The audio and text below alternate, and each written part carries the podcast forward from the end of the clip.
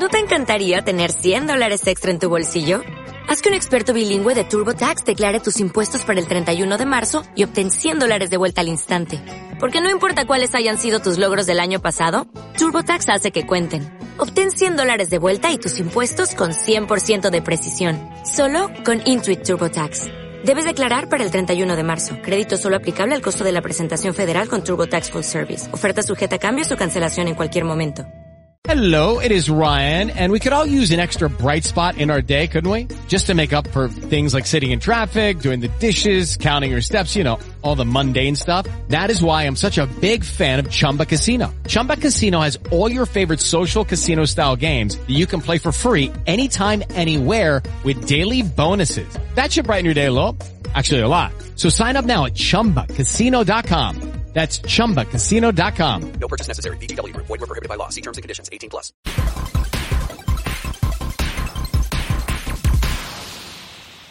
Mi pasión es comunicar. Nací en los medios y aprendí que la libertad de expresión forja un pensamiento más sólido. Y es por eso que en Central FM nos renovamos. ¿Para qué? Para estar mucho más cerca de ti. Síguenos en todas las plataformas digitales. Te invito. ¿Cómo están, queridos amigos? Los saludo con muchísimo gusto y emoción esta mañana. Moni, ¿cómo me hace reír?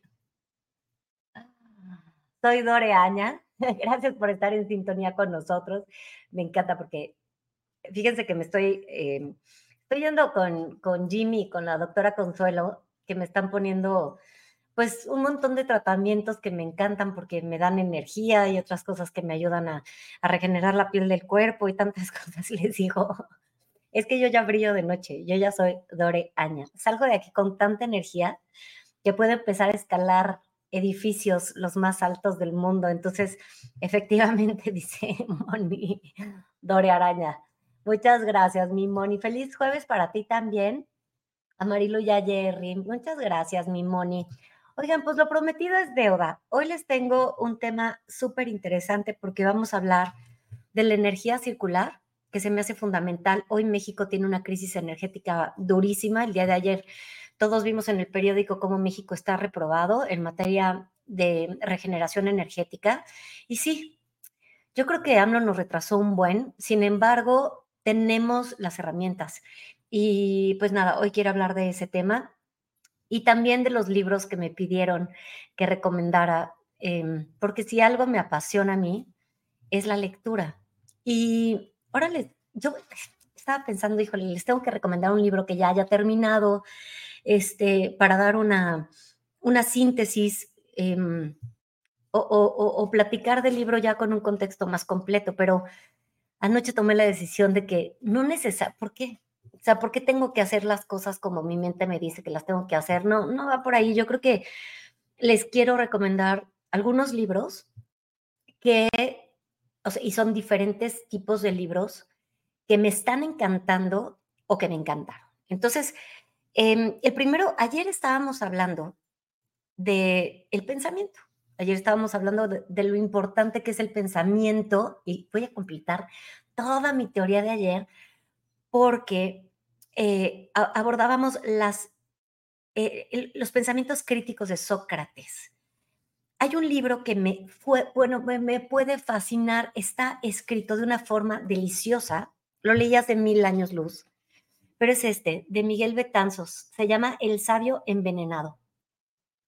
Y él habla de la libertad de Sócrates desde el espíritu humano y cómo con su misma libertad con su propia libertad y con el entendimiento que él tenía del pensamiento humano en aquel entonces, decidió envenenarse, aceptó la condena. Y te cuenta desde primera persona, y me encanta encontrarme con separadores que voy dejando ahí. Mm, no manches, recuerdos. Bueno, y te cuenta desde la perspectiva de Sócrates, o sea, porque lo narra Sócrates. Y, y él tiene un amigo o un, es más bien un estudiante, y este estudiante le platica todas sus, todo lo que está pensando y luego también tiene pensamientos internos que son de lo más interesantes. La historia de Sócrates ya se la sabe, entonces pues no es que se las tenga yo que contar, pero viene aquí la figura desde la primera persona. Eh, o sea, no viene su filosofía, no es para nada teórico, está totalmente novelado y habla de, pues de, las, de la sencillez de su pensamiento, porque podríamos pensar, uy, no, pues Sócrates, su filosofía es súper compleja. No, a la vez es sencilla y es profunda y habla de una persona que contiene dentro de sí muchísima alegría por la vida y por la comprensión de la razón y del espíritu. Así es que este es un, es un libro muy chiquito, es un libro realmente muy chiquito. Tiene 221 páginas, no manches, o sea, esto te lo lees en cuatro días. Bueno, si te comprometes a leer un poquito más de 50 páginas al día, que sí te las echas, ¿eh? porque no tiene palabras complicadas. Em, cuando tiene palabras complicadas las explica, por ejemplo, gimnosofistas, ¿no? Ahí te pone. Los, los gimnosofistas, pues, no está tan difícil entender que son filósofos de la gimnasia, ¿no? Bueno, este libro, gran libro, altamente recomendado. Antes de pasar al segundo y seguir con mi, que está, espectacular este libro, saludar a Norma también, que está por aquí. Ya, mi Norma, amo tu sombrero, o sea, presta para la orquesta. Isamar, gracias por estar aquí. Magda, preciosa, buenos días. Libro, sí, aparte, Magda, yo normalmente planeo un poquito lo que voy a decir y hoy amanecí con ganas de no planear nada y realmente decirles lo que estoy pensando y sintiendo de los libros, que luego creo que, eso se vuelve más interesante. Mercedes, ¿cómo estás hasta Tijuana? Ensalada César, ya sabes cómo soy yo. Oigan, bueno, este es el segundo libro que les quiero enseñar y que voy a cambiar esta pluma por este separador. Ok. El hombre más amargado de la filosofía, ¿ok? Se llama Arthur Schopenhauer. Este hombre es, es un pensador pesimista, ¿ok? Totalmente pesimista. A lo largo de toda su filosofía, él asegura que la felicidad es una utopía de este plano y que la verdadera felicidad se adquiere exclusivamente tras la muerte con el alma. Esa es una forma de pensar que de entrada es muy profunda, porque ¿con quién estaba hablando? Ah, pues creo que ayer con el Moxie. Creo que sí. Que las personas que se mueren y regresan dicen, pero ¿por qué me regresaron si yo estaba feliz? En, nunca había sentido tanta paz eh, en mi vida, ¿no? Y esa paz es tras la muerte en donde dejas la materia y te das cuenta que la felicidad no está en lo que tienes y que la felicidad no te la dan las cosas externas. Pero bueno, estos son pensamientos míos. Ahora, ¿por qué fuimos a la Gandhi? El otro día mi hija Dore y yo, mi hija Dore adquirió el, el gusto por la lectura, al igual que yo, y lee como, miren, fuimos a la Gandhi el viernes, no, antier, ¿El lunes? El lunes. ¿Qué día es hoy? Jueves. Ya leyó cuatro libros. O sea, ok, ese es Dora. Pero bueno, yo me compré este libro pensando, está chiquito, me lo aviento rápido. No, no, no, no, no. Complicadísimo. Es un libro en el que tienes que detenerte, tienes que reflexionar, tienes que pensar desde la amargura de, de Arthur Schopenhauer para entender por qué escribe este texto sobre el buen vivir que te deja, ya de entrada el título te deja pensando en, ok, a lo mejor ser feliz es hacerte una vida bonita, ¿no? En donde tú llegues a tu casa y estés em, en un lugar que te guste y, tener la vida que te guste y, podrás pensar, pues a lo mejor habla de, de, dinero, pero no, no habla de dinero. Este, bueno, sí, sí llega a hablar de dinero, pero quiero irme por pedacitos de lo que he leído del libro para invitarlos a que realmente eh, lo lean. La primera pregunta del libro es, ¿cuál es la forma de hacer la vida más agradable y feliz? Eh, cuando leí esta pregunta, dije, o más bien pensé, yo hay días que soy más agradable que otros, hay días en que soy más feliz que otros y teniendo lo mismo, o sea, nada de mi entorno cambia. A veces es un tema hormonal, a veces es que no dormí, a veces es que traigo angustia o, o alguna preocupación, a veces es que tengo alguna duda cósmica o simplemente ando más bajoneada porque a lo mejor estoy ocupando mi mente en otras cosas y, no es que yo em, sea feliz como me imagino la felicidad, porque creo que ahí hay un error. Fíjense qué curioso, nosotros nos metemos a las redes sociales y todo el mundo está feliz y luego sales a las calles y dices, puta, ¿qué comieron? ¿Desayunaron gallo? ¿Qué comieron? O sea, la gente está amargada y pitan y este, te gritan cosas o, o a veces te encuentras dependiendo de tu vibración, gente monísima que te deja pasar y que te saluda en la calle o que te da los buenos días o te encuentras al señor de la lotería monísimo que te cuenta un chiste. Bueno, también depende mucho de cómo estés vibrando tú y ahí es donde Schopenhauer entra a la marcha, porque dice, em, la felicidad depende de cómo ejerces tus dones en esta vida. Es decir, aquello que somos, aquello que nos hace ser quien somos, son una de las herramientas que te puede acercar pues a la felicidad. Em, si tú naciste, vamos a suponer, porque es uno de los ejemplos que pone aquí en el libro, si tú naces para ser rey y tienes todas las riquezas del mundo, pero por dentro estás vacío, vas a tener todo lo que te imagines, pero por dentro no eres feliz. Ahora que si tú eres una persona que supongamos que tiene una fuerza corporal para ser atleta y te realizas como atleta, entonces todos los días tienes esas herramientas para ser feliz porque entonces practicas aquello que te gusta todos los días, que es el atletismo. Es un ejemplo que, pone él por acá, pero eh, tiene razón. Ahora dice, eh, lo, que se, lo que se es, lo que se tiene y lo que representa.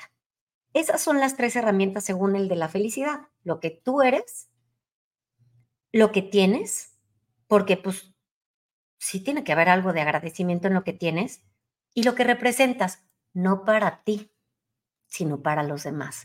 Él habla mucho de la honorabilidad y argumenta que la, honorabilidad es, em, en aquel entonces, em, te la daba, pues claro que el dinero, la posición social y los títulos que te daban hoy, ahora vas a ser Sir, ¿no? La espada, ¿no?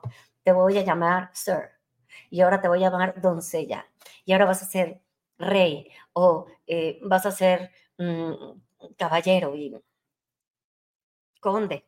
Entonces, eso te daba honorabilidad y la representación que tú tenías ante una sociedad podía potenciar un poco tu, tu felicidad, pero no del todo. Ahora dice, por ejemplo, ay, esto me encantó y lo tuve que averiguar porque dice, Em, la felicidad es la parte interna del ser y no lo que no el resultado de sus acciones.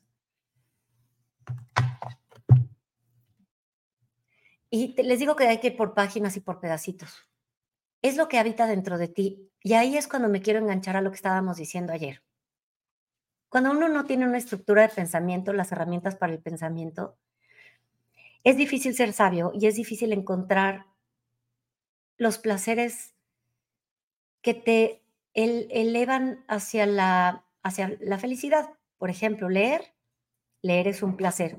Si nosotros no supiéramos leer, no podríamos adquirir ese placer y por lo tanto no podríamos adquirir ese conocimiento hacia el placer. Y entonces nos quedamos con lo que nos dicen que tiene que ser placentero. Por ejemplo, te dicen, el caviar es un manjar. Ok, ¿alguna vez han probado el caviar? Hay gente que le gusta muchísimo y hay gente que simplemente no le gusta. Porque a lo mejor hubo personas que se creyeron que eso les tenía que gustar y entonces adquirieron el gusto. Hay personas que se volvieron sensatas ante su paladar y no les gustó. Hay personas que a lo mejor, la champaña, por ejemplo, es un, es un gran tema, ¿no? La champaña pues hay gente que, ay, la champaña y es lo máximo y, bueno, a mí no me gusta la champaña, yo disfruto más eh, un, un, un, momento, con, a lo mejor con vino blanco, una cervecita, y eso a mí me, me da felicidad, y un libro, ¿no? Entonces, bueno, aquí dice una palabra que se llama eudemonología, ¿ok?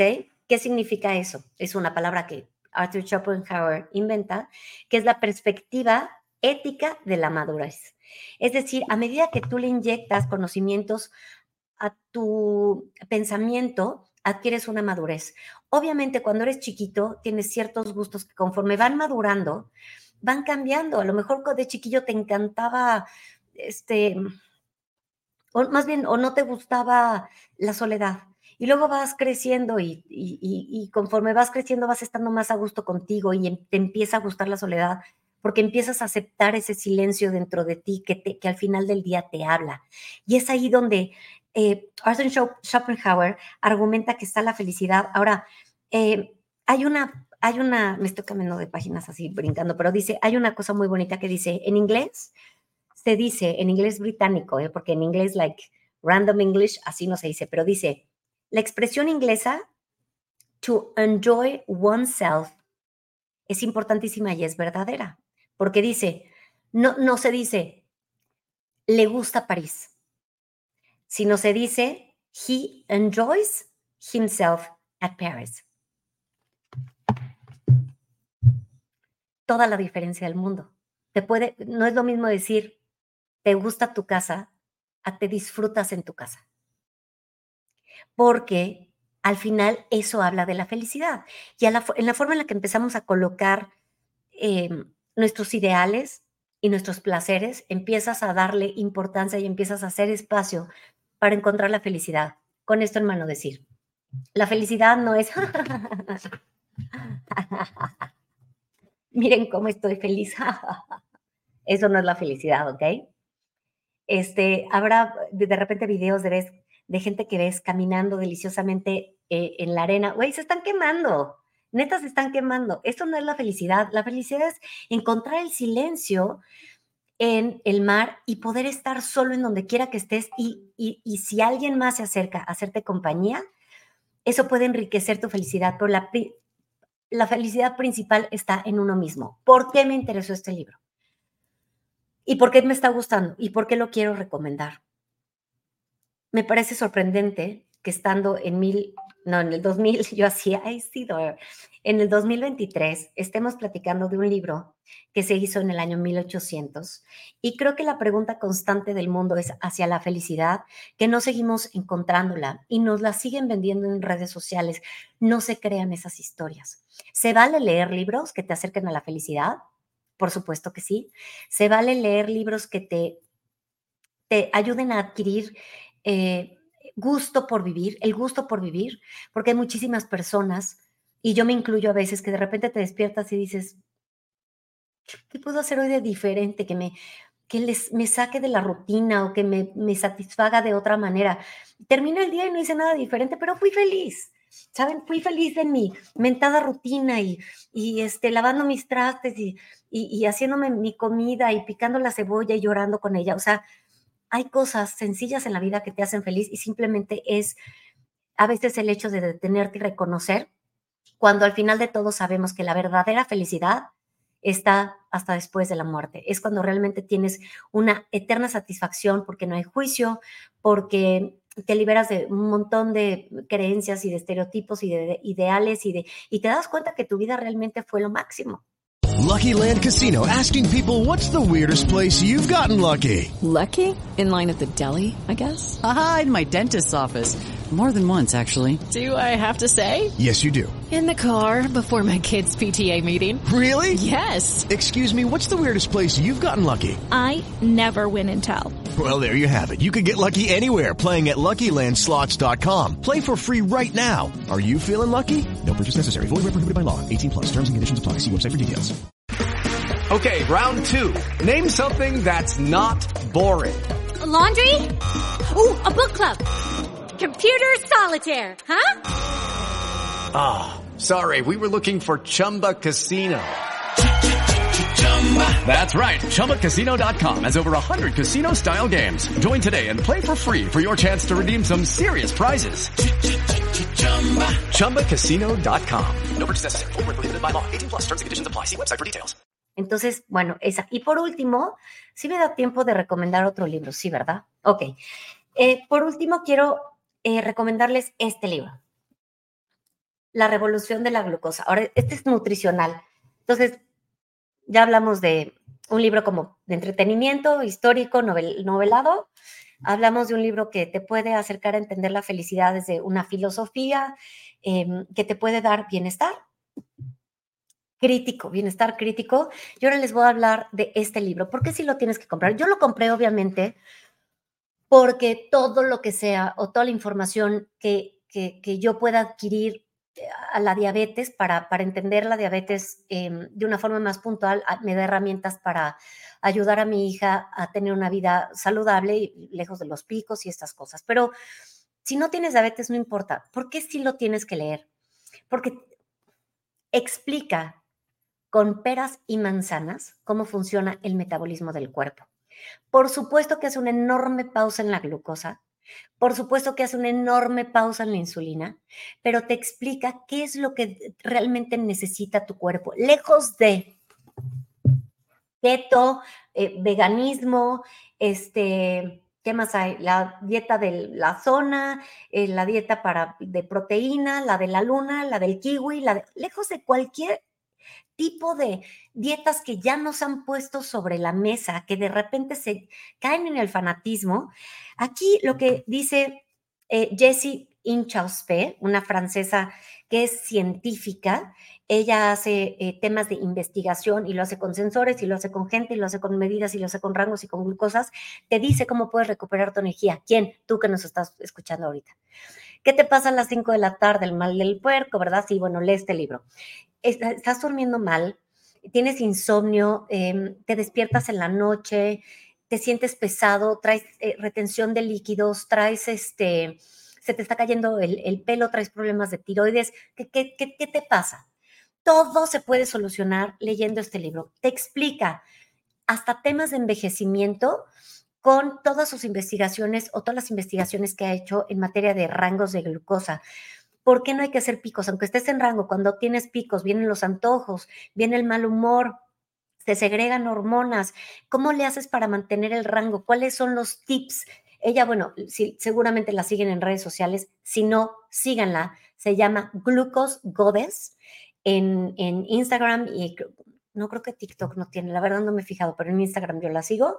Y te da tips. O sea, si te vas a una pizza, que no es lo ideal, bueno, previo a bastoncitos de apio, una ensalada, cómete pepino, cómete la pizza y camínale 10 minutos después. Todos los tips para que después de que comas no tengas picos de glucosa. ¿Qué pasa si te excedes en proteínas? ¿Qué pasa si te excedes en grasa? ¿Qué pasa si te pones un, eh, si tomas más de lo que debes? Y creo que este libro es muy interesante para poder tener una alimentación objetiva. Sin, sin este tema de demonizar a los alimentos, sino simplemente, bueno, ¿te gusta el chocolate? Bueno, perfecto. ¿Cuándo, te, ¿cuándo te conviene comértelo? Cómetelo, ¿no? Pero ¿cuándo te conviene comértelo? Y, eh, y te explica cómo funciona el almidón, te explica cómo funcionan los jugos, te, te explica cómo funciona el agua, te explica cómo limpiar el hígado, te explica cómo poder recuperar tu, la salud de tu cabello o de tus uñas o de tu piel, te explica cómo evitar los picos de glucosa sin que necesariamente tengas diabetes. Entonces, yo creo que cuando uno, voy a, voy a, voy a regresarme un poquito a lo que estaba diciendo ayer, cuando uno le da herramientas a su pensar, a su pensamiento, es más fácil tomar decisiones. Entonces, ¿Le das herramientas para tomar decisiones a la hora de comer? ¿Le das herramientas a la hora de pensar en la felicidad? ¿O eh, los ideales que tienes de la felicidad a lo mejor están equivocados, ¿no? A lo mejor tu idea de la felicidad es errónea y simplemente la tienes que volver a colocar y todo alrededor de ti te va a empezar a dar felicidad. Este, yo ahorita estoy feliz porque estoy al aire con ustedes, ¿no? Y me encanta esta chamba, me encanta. Me, te preguntas, si no estuviera haciendo esto, ¿qué más podría hacer de mi vida? Me fascina esta hora con ustedes. Y bueno, Sócrates, que te da las herramientas al pensamiento crítico, al adentrarte a, cómo pensaba Sócrates, Sócrates no pensaba con estas palabras altisonantes con las que nos describen en los libros de filosofía y no tienes que tener la bandera de... No, eh, pensaba de una sencillo como tú y yo pensamos, exactamente igual. Simplemente que él se detenía a hacer unos análisis y esto te va a dejar cultura, te va a dejar historia, te va a dejar eh, ideas sobre la muerte y, las condenas, y a lo mejor tú estás cargando con la pérdida de algún familiar em, que, que, amas, y este libro también te permite entender la muerte desde otro, desde otro lugar. Sócrates no tenía miedo a morir, ni siquiera tenía miedo al dolor, porque él explica el dolor eleva. Cuando te tomas la psicota te vas poniendo duro, duro, y te lo... Hoy los últimos capítulos no se los voy a decir, pero ya saben cómo se murió Sócrates, tampoco estoy haciendo spoilers pero te va explicando cómo iba, qué es lo que iba sintiendo su cuerpo, cómo se iba envenenando y cómo iba perdiendo la vida y cuánto tardó en morir y, todo lo que pensó durante su lecho de muerte. Estaba consciente de lo que estaba pasando. Entonces, bueno, estos son tres libros que les recomiendo con todo mi cariño. Son tres lecturas que a lo mejor no son las tradicionales, la que todo el mundo les va a decir, ay, léelas este, a Ken Foley, no, salte de ahí, lee este, Miguel Betanzos, Sócrates, el sabio envenenado. Al más amargado y, pesimista de la filosofía, de la historia de la filosofía, hablando de la felicidad, Arthur Schopenhauer. Lelo, te va a encantar. Repito, sobre el buen vivir.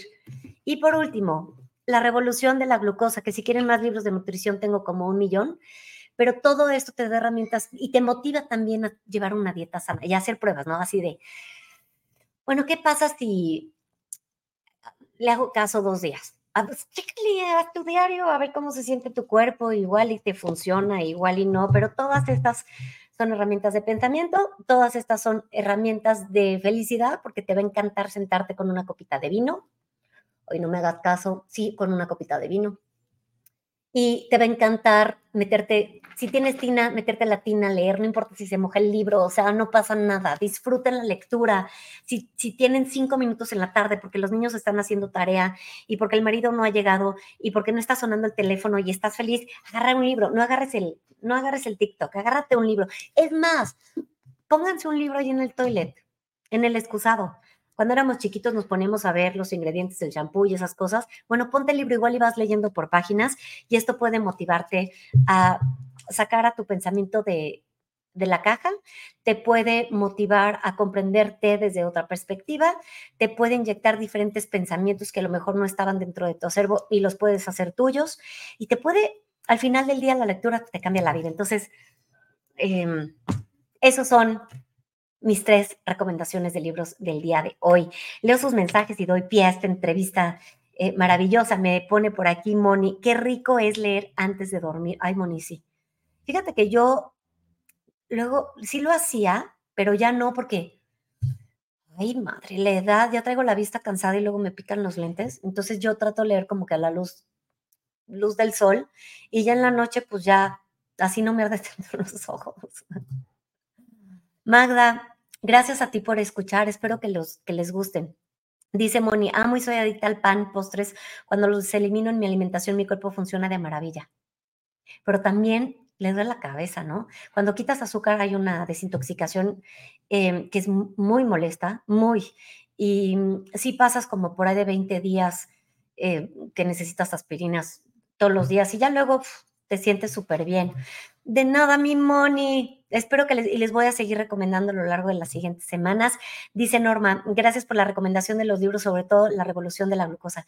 Está poca madre ese libro. Y tiene otro que viene en las recetas, o sea, tiene dos libros.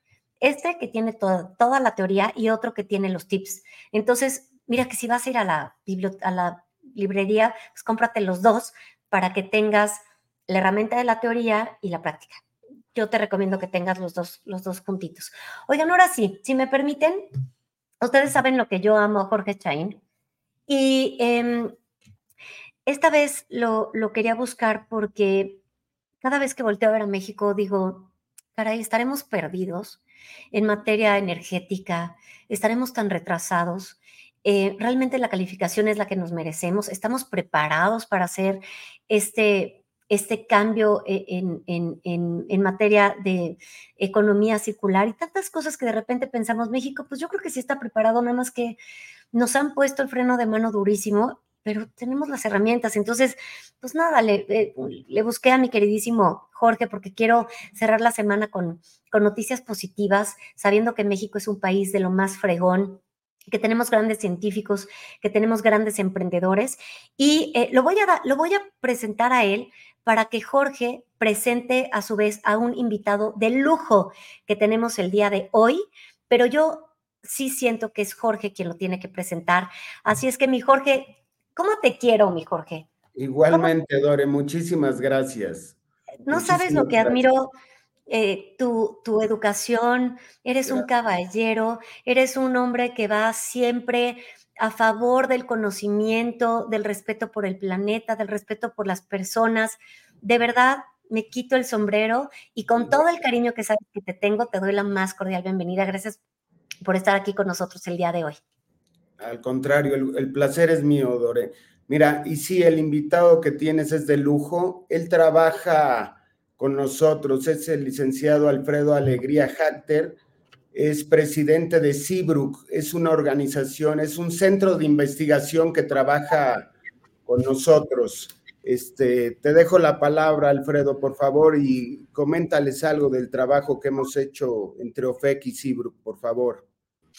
Con, primero, déjame te saludo con todo mi cariño. Alfredo, gracias por estar aquí con nosotros. Amo con locura tu apellido y quedaba muy padre con todo lo que estaba diciendo hoy de Arthur Schopenhauer de ser feliz. Que viva la alegría y tú lo traes en el apellido. ¿Será que se nos frició? Ahí está. ¿Nos escuchas, Alfredo? No nos está escuchando, ¿verdad? Hola. Yo creo no. ¿Qué tal? Buenos días, Dore. Buenos días a tu público. Gracias por la invitación. Gracias a ti por estar aquí con nosotros el día de hoy y por hacer mancuerna con mi queridísimo Jorge, porque es importante lo que vamos a decir.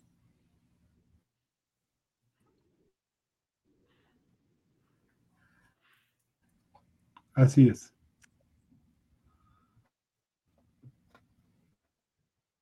Me, eh, Alfredo, me gustaría que te presentaras, por favor. De, eh, les estaba platicando que hemos trabajado un poquito. Eh, es que se está pausando y, y la transmisión.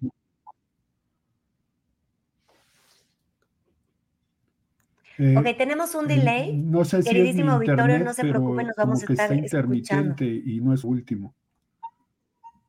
Eh, ¿Por qué no hacemos una cosa para poder continuar el, la entrevista con más, eh, con más fluidez y más espontaneidad? ¿Te late si eh, te desconectas y te vuelves a conectar? Tengo dos opciones, una es esa y la otra es que podemos entrar por audio. A ver si así, o que yo quite mi pantalla, ¿será? A ver si así nos escuchas más Ah, fácil. Ok, vuelvo a entrar por si es algo. Claro que sí. Muchas gracias. Sí, porque así le podemos dar como más fluidez a la plática, pero y mientras tanto, mi Jorge adorado, venos platicando de, de cómo eh, Alfredo ha logrado o tiene eh, este ya certificado, pues mandaste un certificado padrísimo de la economía circular. ¿Qué es eso? De la economía circular, bueno, lo hemos platicado muchas veces, es, es este, un círculo virtuoso que, que trata de copiar a la, a la naturaleza usar, reutilizar todo, todo lo que tenemos una y otra vez. Esa es la economía circular. Eh, me habían dicho que querías que habláramos un poco de la basura cuando llueve, qué es lo que pasa, ¿no? Querían un poquito hablar de este tema. Bueno, eh, yo lo que le quiero decir a tu auditorio, en primera, la basura no debe de estar en ningún lugar eh, en las calles, ¿no? Para que pase esto. Cuando llueve debe de estar totalmente limpio. Cuando tú vas a un país como Estados Unidos, Europa, países de primer mundo, jamás vas a ver este tipo de basura. Y no es tanto que los ciudadanos tiren la basura, Dore. El problema es que tenemos muchísimos, más de 984 tiraderos, por ejemplo, en el Estado de México, a cielo abierto. Cuando llueve o viene pues son prácticamente ríos, se llevan toda esta basura y taponean todas las los drenajes. Ese es el principal problema. Claro. Pero quiero recalcar algo y lo hemos venido insistiendo una y otra vez a los gobiernos de la ciudad, a los estados y a la federación, que no se va a acabar esto si no hay inversión del gobierno y privada. Y nosotros en la OFEC ahorita creo que te envié eh, un plan de manejo por ahí, no sé si te lo compartieron, Betty. El único plan de manejo de acopio y de economía circular ya autorizado por la Secretaría del Medio Ambiente de la Ciudad de México es el de la OFEC, es el de nosotros. Estamos cumpliendo con los centros de acopio, con reciclaje y todos los agremiados estamos certificándonos en, en esta materia. ¿Para qué? Para que todo el plástico que tanto lo han atacado lo usemos una y otra vez y no veas una sola bolsa de plástico contaminando en ningún lugar donde no tenga que estar. Por Entonces, supuesto. es inversión, Dore.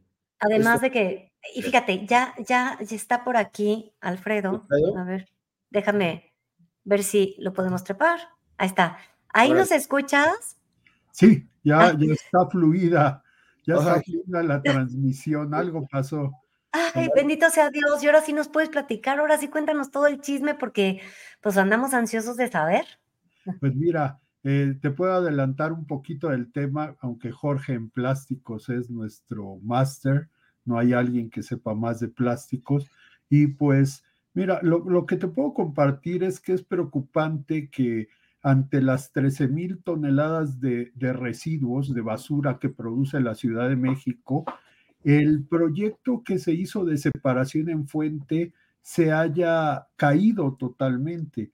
Para darte una idea, los orgánicos que se recolectaban al inicio de este programa eran 2.500 toneladas de materia orgánica. Hoy difícilmente llegan a 600. ¿sí? ¿Y qué significa esto, Dore? Significa que esta materia orgánica se va a los rellenos sanitarios, a estos tiraderos de basura, y empiezan a emitir gases de efecto invernadero, dos gases principalmente, CO2 y metano. Son gases que de calentamiento global. Pero la mala noticia no termina ahí. Estos gases son los precursores del ozono troposférico, el ozono que causa las inversiones térmicas. Ya sabes que cuando hay inversión térmica, pues aquí se miden las partículas por millón de ozono que hay y entonces no te permiten circular. ¿Por qué? Porque quitan el CO2 para que no siga produciéndose ozono, ¿sí?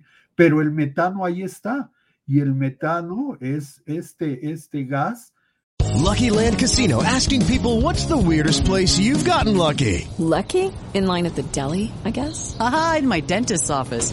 More than once, actually. Do I have to say? Yes, you do. In the car before my kids' PTA meeting. Really? Yes. Excuse me, what's the weirdest place you've gotten lucky? I never win and tell. Well, there you have it. You can get lucky anywhere playing at LuckyLandSlots.com. Play for free right now. Are you feeling lucky? No purchase necessary. Void where prohibited by law. 18 plus. Terms and conditions apply. See website for details. acepta 28 veces su tamaño en calor. Entonces, por eso en la ciudad hay más calor, por eso estamos respirando todo esto tan horrible, ¿sí? Y por eso se dice que tú viviendo en la Ciudad de México equivale a fumarse una cajetilla de cigarros diario. Esa es la razón principal. Y todo esto tiene algo por lo que ha luchado Jorge, muy sencillo la prohibición de las bolsas de plástico. Y tú dices, oye, a ver, Alfredo, estás loco, ya se te zafó un tornillo, ¿qué te pasa? No, fíjate que no. No, no, no pienso eso. La mayoría sí, si, si estuviéramos con Greenpeace aquí es lo primero que dirían, ¿no? Fíjate que cuando hubo la prohibición a las bolsas de plástico, que ellos mal llaman de un solo uso, nosotros hicimos una investigación en una zona habitacional muy poblada del oriente de la ciudad y le dijimos, oiga, ¿nos permite saber ahora cómo maneja su basura si ya no hay bolsas de plástico? ¿O usted compra bolsas? No, ¿qué voy a andar comprando, no? Ahora, ¿qué hace? Ah, pues todo lo meto en un solo bote. Ah, lo meto en un solo bote. Sí. Ya no separa no. orgánico e inorgánico. Ay, no. Lo, lo he hecho en un bote. Ok. ¿Qué hace con ese bote cuando llega el camión? Ah, pues se lo doy. Ah, ok. Fuimos, lo tiran ahí, un solo bote. ¿Y ahora qué hace, señora? Ah, pues lo lavo. Ah, lo lava. A ver, ¿nos permite medir cuánta agua usa usted en lavar este bote? Sí. Aproximadamente en promedio 12 litros de agua para lavar un bote de basura, Dori. Pues, ¿cómo le hace? Pues es lo que se usa, porque es un bote grande, son familias de cuatro o cinco integrantes. Imagínate que la basura a veces no pasa en un día, sino pasa terciado un día sí, un día no. Hay menos camiones recolectores. Y eso no es todo. O sea, era antes yo ponía mis residuos en la bolsita, la cerraba y ahí contenía los jugos del orgánico. Si tú ves los camiones ahora, cuando compactan la basura, empieza a chorrear estos lixiviados abajo del camión y van avanzando y van dejando ahí su río de materia lixiviada. Esta se seca ante el sol y se volatiza y entonces contribuye a esa nata negra que tenemos sobre la Ciudad de México. qué trancazo de información. y todo porque alguien, a, la diputada este, Alessandra Rojo. Alessandra Rojo de la Vega se le ocurrió prohibir las bolsas de basura. Eso es la consecuencia de tomar decisiones sin consultar centros de investigación, universidades nacionales, son puntadas. ¿sí? Oye, ahora me quedo yo pensando, fíjate, hay una falta de cultura a la hora de, en nuestro país existe una falta de cultura a la hora de tirar la basura. Eh, yo he aprendido mucho de cuando voy a ver a mis papás a Estados Unidos, de cómo se debe de tirar la basura. Es neta, tienes que tener mínimo dos botes de basura uno para la basura y otro para todo lo reciclable. Si las cosas no están propiamente guardadas, en el caso de la basura, dentro de una bolsa que está bien cerrada y que cierre la bolsa porque no se vale que la basura esté así, no, se, la lleva el camión y te multa. Y lo mismo pasa para los cartones y los plásticos y las, em, las botellas de vidrio, que tienes que meter a la basura lavadas, es decir, una, una, botella de, mm, de, leche, por poner un ejemplo, tiene que entrar enjuagada. Si no lo pones así, no se lo lleva. Aquí en tu casa, en México, fue lo que aplicamos. O sea, aquí en mi casa separamos la basura porque también tenemos conciencia que la basura es un negocio y que la gente que se dedica a esto, que tiene que estar separando las cosas para poderlas vender y que de repente se puede encontrar pues, con basura real, pobrecillos, pues les separas la basura y ellos van después y pues la venden a lugares que reciclan. Mm. Y esto les facilita la, vida y por, Dios, cómo te lo agradecen. Y a mí me sorprende, me dice eh, eh, don, se me fue su nombre. Jorge. pero don, don, sí, Roberto creo que se llama. Me dice, señora, no sabe lo que le agradecemos nosotros, como que nos separe así la basura por la chamba, pero es usted la única de la, de la colonia. Entonces, creo que falta hacer una... Em, sí, que, que, que ordene, que ponga límites en la basura para entonces poder utilizar la basura, porque ahí yo me voy a adentrar, poder utilizar la basura para producir dinero y hacer este ciclo que, decías que era esta economía circular. Sí. En ella, en ella también, ¿no? Ahí te decía, el que sabe mucho de esto y va avanzando en la parte de, ok, se venden plásticos, ¿no? y te hago un paréntesis muy breve. Eh, yo soy socio formador del TEC de Monterrey a nivel nacional. Me llegan por semestre 650, 700 chicos para que les enseñe sobre medio ambiente, manejo de residuos. Y, déjame decirte que algo que siempre hemos coincidido, Jorge y yo, es que de todos los residuos que hay en el mar y que todo el mundo se golpea el pecho y dice, ¿cómo hay una isla en el mar? Ningún residuo de esos le salió dos patitas y él se metió al mar. Siempre hubo detrás de aquel mínimo residuo en el mar un ser humano troglodita ambiental, cavernícola hacia su propio planeta, que fue y lo tiró ahí. Y Jorge ha hecho esfuerzos enormes con OFEC para apoyar siempre el proyecto Educar para no contaminar. Él está haciendo punta de lanza en, en que cada uno de los negocios del plástico satanizado sea un centro de acopio para ir controlando, educando a la gente. Pero obviamente no se da a conocer esto. Efectivamente, Dore, conozco los Woodlands de Houston, mi hermana vive en Houston, conozco muy bien. Y allá tú lo ves, convive el bosque, tú vas en las zonas de clase alta, clase media, un poco clase baja, convive las zonas habitacionales con amplias zonas boscosas. El aire que se respira cuando sales huele a pino, huele riquísimo. Aquí no. Entonces, gente como Jorge debe ser escuchada, debe ser tomada en cuenta. Tú escucha a los políticos y nada. En las, en las pasadas elecciones, en las intermedias, se eligieron, bueno, hubo 80 mil candidatos en promedio. Junto con Jorge lanzamos una capacitación básica en medio ambiente vía Zoom, porque era mucho, para todo aquel candidato de, a elección popular que quisiera tener una embarrada real y cierta de lo que es el cuidado al medio ambiente. De 80 mil candidatos, ah, eran tres horas de nueve y media a diez y media de la noche para que no hubiera pretextos de, oye, no. No me dio tiempo. esfuerzo, Jorge con OFEC, yo con Seabrook, el UNAM, UAM y POLI entraron en esto. ¿Cuántos candidatos crees que se capacitaron? Dime por. Nueve. De 80 mil. Esa es la importancia y no entienden que si no hay medio ambiente, no hay política, no hay televisión, no hay nada. Está no, planeta. Fíjate, estaba, yo amo a Neil deGrasse, lo amo, amo, amo con locura.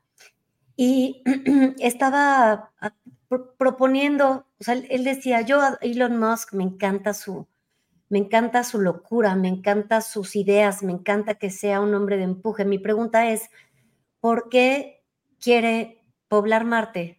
si ya tenemos la tierra? O sea, ¿por qué, le quiere invertir tanto allá si se le puede invertir por acá, ¿no? Y, creo que todos los problemas que hoy tenemos puestos en el mundo se pueden resolver al 100%. Y sí se pueden resolver al 100%. Hace falta interés, hace falta leyes, hace falta menos personas como Alejandra Rojo, que a veces creo que hay muchas personas en el poder que toman decisiones para hacer como que trabajan, ¿no? Como que están haciendo algo productivo. Y al final del día se pasan por encima de los científicos, se pasan por encima de los estudios, eh, atropellan todo lo que se ha investigado eh, para darle pie a su voz, a su imagen, a sus partidos. Y así no debe de ser, y menos cuando se trata del planeta, que es nuestra casa. Así es. Perdón que, te interrumpa, Dore. Acabas de darle al clavo. Mira, creo que lo que dijiste de los políticos está perfecto. Eh, les hemos enseñado estudios donde el plástico es el, material con menor impacto, lo que más nos protege, etcétera. Pero al final de todo, como es una moda, se puso de moda y vieron que eran muy populistas y jalaba mucha gente, eh, lo dejaron y luego se arrepintieron y empezaron a dejarnos eh, volver a trabajar con ciertas normas y planes de manejo. Entonces, lo que debemos de hacer y estamos haciendo nosotros como FEC y CIBRUC también, estamos exigiéndoles ya a los políticos, ya no estamos pidiendo nada más, estamos exigiendo como empresarios, y, necesitamos tener representación en todas las cámaras federales, en el Senado, en el Congreso y en, los gobiernos eh, como gobernadores, tener gente en todos, eh, tener representaciones, porque ya esto de estar hablando y estar hablando con una pared que no te va a escuchar, pues no, no lo vamos a, a permitir. Vamos a cambiar de raíz esto y vamos a meter empresarios a, a los congresos. Eso es lo que estamos sí. Sí, porque yo creo que los empresarios son los más interesados, o sea, a ellos sí realmente les interesa. Nos Eh, ha bueno, costado. ¿de verdad? Nos, ha- o sea, nos ha costado los negocios, Dori. Nos ha costado, venimos desde abajo con tu negocio de décadas, de generaciones, para que llegue un político y te lo quite en dos segundos porque él cree que es bueno, ¿no? No, están, están equivocados. Claro Vamos, que vamos a exigir y vamos a defender lo que hemos trabajado toda la vida. Por supuesto, ade- además con la otra, digo, México siendo un país de tantísimos recursos, tantísimos recursos. Todas las cosas, yo he visto estudios de científicos increíbles que eh, con el sargazo hacen cosas y con, o sea, realmente están velando a favor de que México encuentre nuevos recursos para salvar al planeta y tienen N cantidad de herramientas, ¿no? Hasta el hilo de la marihuana, porque eh, se me hace un proyecto muy interesante porque hay, hay un estudio que dice que em, estos sembradíos absorben más dióxido de carbono. Por favor, dime eh, si me equivoco, que hay una absorción más grande de, dióxido de carbono y que luego los hilos que salen de esta planta son mucho más resistentes para hacer cajas, para hacer eh, bolsas, para hacer ropa, para hacer tantas cosas. Y hay científicos de, híjole, no me acuerdo, creo que fue en, no me acuerdo en qué universidad, no quiero decir tonterías, pero que han demostrado que hay muchos cambios que sí se pueden hacer en nuestro país y que son interesantísimos. Mira, Dore, siempre hemos dicho eh, algo, y, y- y, bueno, ya algún día te presentaremos a las grandes mentes de estas tres universidades, del Poli, de la UNAM, de la UAM. Ay, sí. Nos sentamos a discutir seriamente, seriamente. Te quiero decir algo. Sí. No hay nada que no sea, que, que, que tú digas, es que esto es ambientalmente neutro. Para que sea ambientalmente neutro no tiene que haber humanidad, no tiene que haber animales, no tiene que haber pájaros. Y así la tierra sería ambientalmente correcta. Ajá. ¿Qué buscas entonces? Lo que menos impacto tenga al medio ambiente. Te pongo un ejemplo. La ropa, algodón. Sí, antes había miles de, litros de agua disponible, la población era poquita.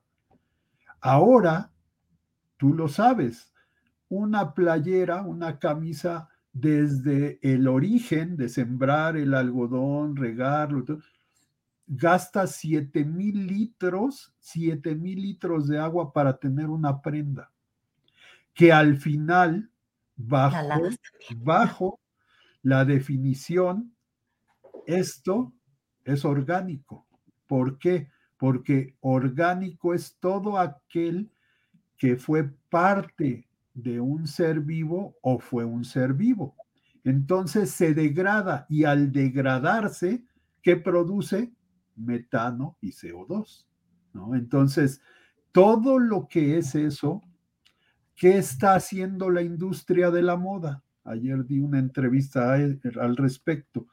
La industria de la moda está volteando a ver usar bolsas de plástico, usar PET para peletizarlo, convertirlo en hilos y fabricar ropa reciclada que se ensucie menos, que si le cae agua la repela, que al final de, de- de la vida útil tú la pongas, la, la deposites y se vuelve a reciclar miles de veces.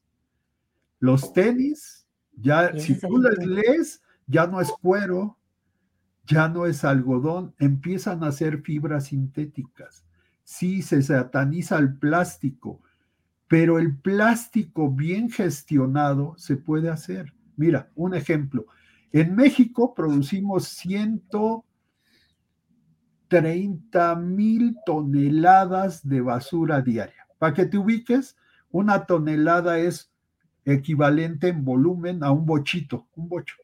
México produce 130 mil bochos diarios de basura.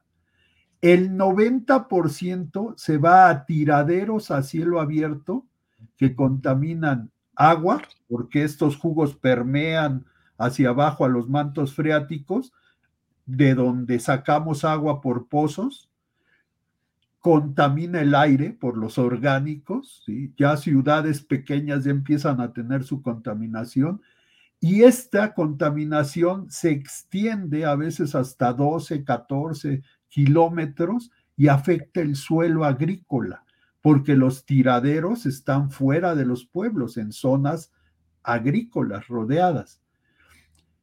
Es, es tonto mandar esto a enterrar, pudiendo obtener energía con los orgánicos mediante biodigestión anaerobia de ahí produces eh, eh, fertilizante orgánico de la basura, fertilizante orgánico, y obtienes energía para producir energía eléctrica.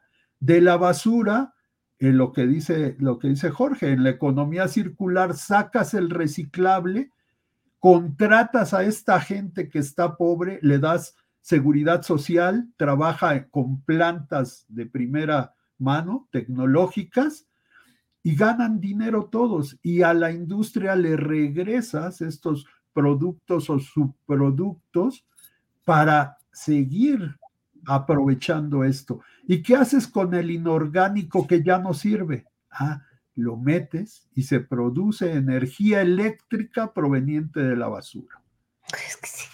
O sea, estamos hablando que tendrías 32 plantas de generación de energía eléctrica por estado proveniente de la basura. Y ya ni hablamos de excretas de ganado, productoras de leche. Es decir, México tiene un potencial enorme, porque los políticos cuando hablan de energías renovables dicen eólica el, y, solar. Sí, y ya. Habiendo tantas. Estos biodigestores Alemania produce el 65% de su energía proveniente de basura y de excretas de vaca. Todavía hay la, mareomotriz, ¿no? La, aprovechar la marea para producir energía eléctrica. Un día un político me dijo, igual que el clásico, ¿no? Y si deja de haber olas, le dije, no, no se preocupe, ¿no? Entonces. Sí, cuando el mar esté quieto, ¿no? Ay, qué bárbaro, qué cosa. Ok. Mira, Ahí, tú, Dore, tú que, te, tú que conoces a tantos y tantos comunicadores, es tiempo de entrar a, la, a la economía circular que Jorge te habla y que él encabeza, ¿no? Nosotros nos aliamos porque él ha sido punta de lanza, ha sido innovador. Es necesario que tu papá conozca el problema, porque tu papá conoce a miles de gentes, por ejemplo, a las Raki. Eh, recuerden una cosa, en medio ambiente no hay partidos, Jorge no tiene partido, yo tampoco. Velamos por el medio ambiente de nuestro país, no hay colores, el medio ambiente no tiene colores de ninguna especie, pero esta información no sale a la luz. Tú ve y todo el mundo habla de política. No se le da como tú que das espacio para que la gente aprenda y tus y tus eh, tu, público empiece a aprender y diga, oye, ya voy a separar, ¿no? Oye, aparte, creo que hay una, hay una profunda ignorancia, hay una profunda, eh, hay una desfachatez.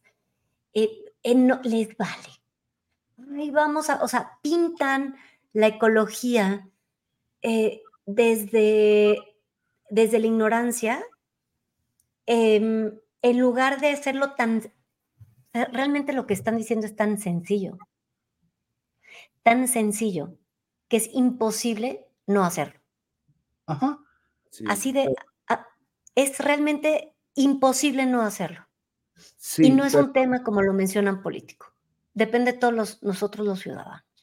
Sí, así es. Mira, el tema, el tema nos ha rebasado en México, Dore. Ya, ya estamos muchísimos años atrasado y, no, y lo han estudiado los políticos también, pero se necesita ya mucho dinero y creo que debemos de empezar por la Ciudad de México, el Estado de México y poco a poco los problemas más grandes y lo más importante, y creo que va a ser necesario que la iniciativa privada eh, nos dejen meter mano porque es, es mucho a la inversión y certificar cada material. De las 13 mil toneladas que te habla Alfredo Alegría de la Ciudad de México, la mitad más o menos es orgánica y la otra mitad es inorgánica. Entonces hay que certificar más o menos cuánto hay de plástico, cuánto hay de eh, papel, cuánto hay de aluminio, cuánto hay de cada material para ir con cada industria y cada quien meter eh, responsabilidad a estas industrias, no nada más dejárselo todo al gobierno porque ya,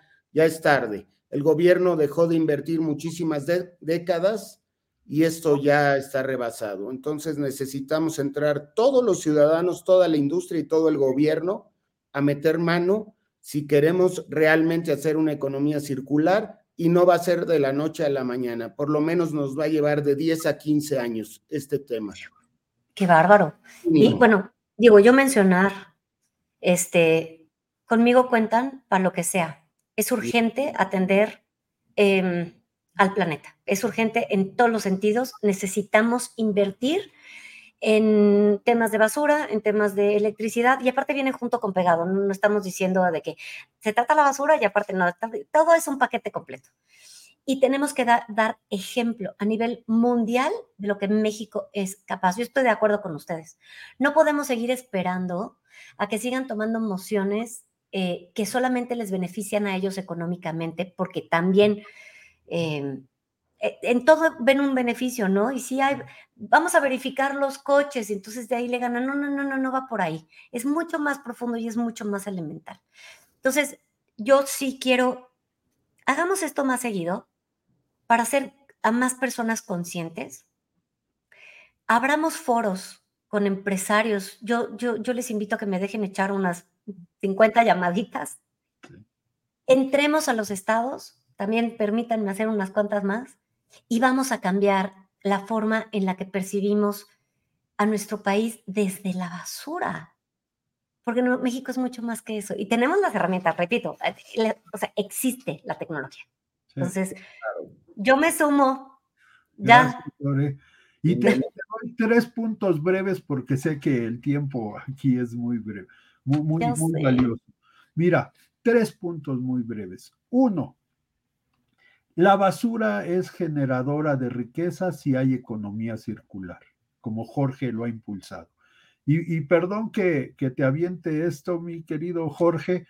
Tú sabías que Jorge, Jorge, de su dinero de OFEC paga para que se hagan iniciativas de economía circular en estados? Esto no lo quiere decir. Él paga para que sus abogados creen iniciativas de ley. Esto se tiene que hacer en todos los estados de la República, en todos los municipios, hacer sus leyes. Y por eso te digo que yo admiro mucho a Jorge, porque hace muchas cosas desinteresadamente. Punto número dos. Ante la prohibición de las bolsas de la basura, sigue inundándose la Ciudad de México, Dore. Sigue tapándose cañerías, desagües, no hay aprovechamiento del agua, ese es otro tema del agua pluvial, que es muy sencillo. Y número tres, de los pocas 600 toneladas de basura orgánica que lleguen, la planta de composta crea composta, Dore, y está ahí quietecita. Es para que los ciudadanos, todos tenemos una abuelita, tenemos plantas. Es yo, para yo hago composta. Echar esto. Entonces, el día que tú quieras, yo digo, estoy hablando porque lo conozco, el director de la planta, mándanos un reportero lo acompaño, vamos a la planta para que veas qué belleza es el crear composta, porque esa composta es vida. Y te mandamos una bolsa de composta para que hagas la prueba entre una planta normal y una a la que le pones composta. Es decir, la agricultura se vería beneficiada a nivel nacional si empezamos a hacer economía circular de los residuos, como Aparte sabemos que los suelos están perdiendo nutrientes, entonces, o sea, todo sí. Y fíjate, yo sí aquí en tu casa siempre hago composta porque A mí me gusta tener mis plantitas bien verdecitas y ocupo todo lo orgánico que puedo, eh, ¿no? Lo, en, la, en la tierra lo mezclas los gusanitos y entonces lo empiezas a utilizar. Y el café, el café que de mi máquina, lo que sobra, eso yo lo aviento a mi pasto y lo deja verde precioso, en lugar de estar haciendo, o sea, yo creo que todo se debe de ocupar, que tenemos que ser una sociedad responsable, porque el discurso del ciudadano tampoco puede ser, ay, es que el gobierno, a ver, el gobierno ya ni madre, ¿no? Tenemos que ser nosotros los que digamos, y le exijamos también a los señores de la basura, sepárate esto, hijo, hagamos panfletos, panfletitos que repartamos por todas partes, hagamos un correo masivo de, educación de la basura y, provoquemos que la gente solicite, porque pues es tan fácil, la gente se une y no hay quien lo, detenga, ¿eh? Que firmen un documento y que se activen las normas que Jorge está proponiendo, porque ya es muy importante y estamos hasta el gorro de la politiquería que se pavonea este, con, desde muy temprano, acá muy, muy peinados y no hacen nada. Queremos que se accionen eh, las cosas del gobierno. Así es. Yo solo para cerrar, no te quito nada y a ti, a pues público, gracias Dore por la invitación y solo cerrar que decirle al público que, que lo orgánico para un material no es lo ideal y es absolutamente lo contrario. ¿eh? Se lo hemos demostrado con los centros de investigación porque un kilo de café te ocupa casi 14 mil litros de agua y es orgánico. El, algodón ha secado eh, totalmente países completos, los ha hecho desiertos de tanta agua que, se necesita. Entonces, meter, sustituir un material fósil como el plástico y meter un algodón o, un papel, nos va a llevar al caos. Y lo están viendo los gobiernos. Faltan árboles, imagínate la celulosa, agua y todo, todo lo que conlleva meter este, los químicos que lleva un papel por, por el plástico, que el plástico lo vuelves a usar una y otra vez, que lo hemos hablado, se lo hemos demostrado, no por decirlos, porque nosotros como industria del plástico podíamos cambiar a materiales compostables, pero no es lo ideal. No es lo ideal, sería lo peor para el medio ambiente. Y aparte lo que explicaba Alfredo, ¿no? A la hora de descomponerse todo el gas que deja, o sea, claro que no es lo ideal, en una plática así breve que, tuvimos el día de hoy, lo podemos entender todos. Y yo, yo quiero hacer mi compromiso, yo quiero hacer mi granito de arena. Em, además de estas llamadas que quiero hacer, quisiera proponerles eh, venir más seguido, pues por lo menos una vez al mes para empezar a generar una cultura social hacia a favor del planeta en todos los, los, ámbitos ecológicos, porque también por ahí hablábamos del agua, ¿no? Del tema del agua. Hay, hay cosas que tenemos que saber para que cuando salgan a contarnos cuentos de que la energía nuclear y lo que tú quieras, eh, nosotros tengamos las herramientas para juzgar lo contrario. Okay. Claro que sí. Y bueno, te pedimos que te unas a la campaña de educar para no contaminar, ¿no?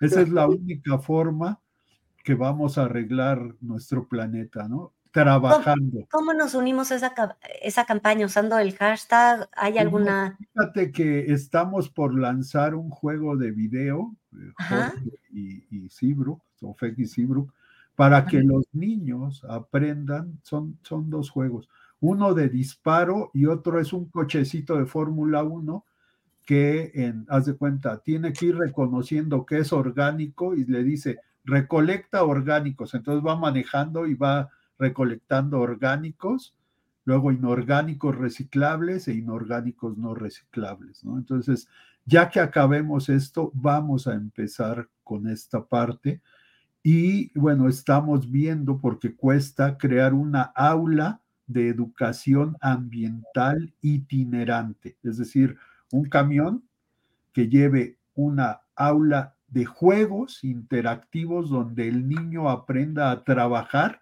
y trabajar es llegar, separar sus residuos, no desperdiciar agua y dar, haz de cuenta, una visita a cada escuela una vez a la semana. Es muy costoso.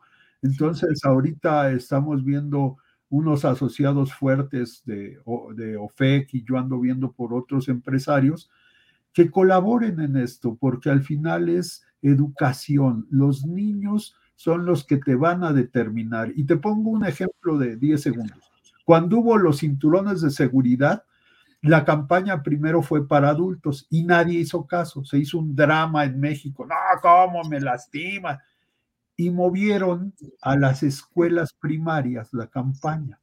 Cuando se subía el niño al coche y el papá no se ponía el cinturón, los niños empezaban a decir, ¿nos quieres matar? ¿Quieres morirte? ¿Por qué? No, debes de... Y mira, me pasó en la familia y tanto fregaban a mi papá que mi papá le decía a mis hermanos, ya cállense, me lo voy a poner, pero ya cállense. Esto es igual, Dore. Educar para no contaminar es que los niños lo sepan para que cuando vean a un adulto, ahí esté. ¿Qué otra cosa estamos haciendo? Estamos generando cómics educativos, digitales, medioambientales. En cuanto lo tengamos, te los vamos a enviar. ¿Qué otra cosa estamos haciendo con Jorge? Rolas hablando del medio ambiente. Ahorita tenemos tres, cuatro. Una es un rap, ¿no? E irónicamente, ¿qué crees? En México nadie nos abre la puerta y ahorita estamos trabajando con AINI, que es una asociación internacional de proyectos muy seria. Estamos trabajando con Río, digo, con el Trébol, es un municipio de Argentina, de Córdoba, y ellos en su radio ya se comprometieron a pasar estas rolas, ¿no? Ellos están aprovechando el material que estamos haciendo Jorge y yo para México, que nadie lo quiere, y allá sí, allá me van a empezar a poner sus videos, eh, ya me pidieron los cómics, eh, las rolas, ¿no? De, y es, que es muy buena idea esa forma de pensar, de educas a los niños para que los adultos aprendan. Porque sí, si hay alguien que te dice, no fumes, este, eh, cierra la puerta, no gastes el agua, son los niños son los más conscientes de toda la educación ambiental. Y bueno, yo reiterar mi compromiso.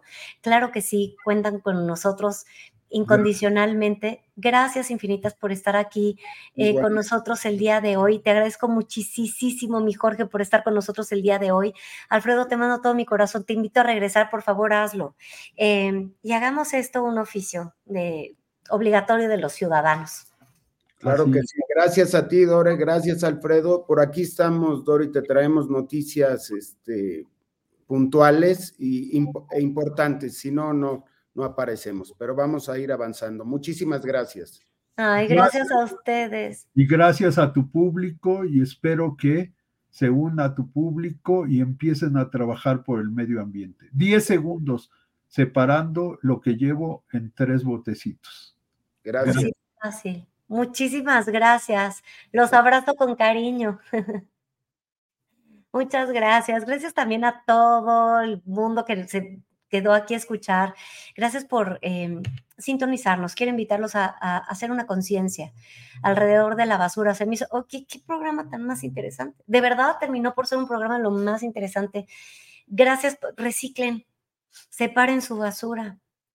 De verdad que es, muy sencillo. Les mando mi cariño. Yo soy Dore Ferriz. A nombre de este maravilloso equipo de trabajo nos despedimos. Nos escuchamos el lunes con más información para todos ustedes. Pásenla bonito. Ay, mi Norma, Magda, Moni, Elizabeth.